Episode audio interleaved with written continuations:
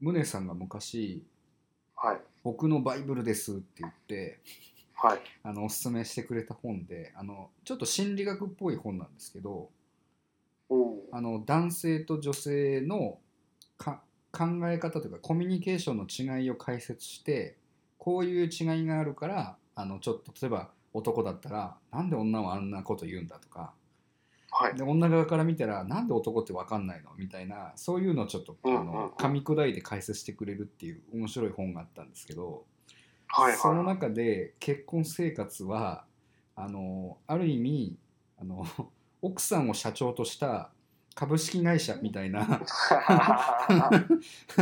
そういうようなスタンスでいいかないといいかないとっていうか行くとうまくいきますみたいなことが書いてあって。うーん。やっぱりその奥さんが社長としてこう会社の方針を決めて、はいはい。でナンバー2である旦那さんはそれに対してあの進んでいくサポートをすると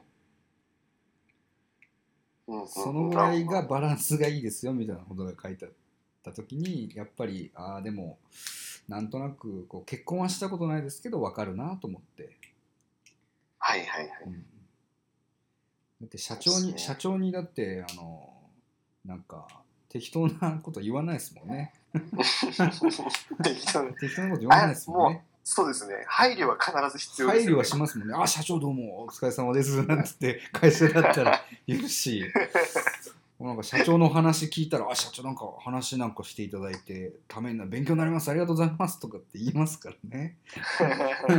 そのぐらいのスタンスを出すっていうのがやっぱり 大切なのかもしれないですよね。 そうか。女性を立てるというところは本当にそう思うと大事ですね。うん、結う構、ん。なんか。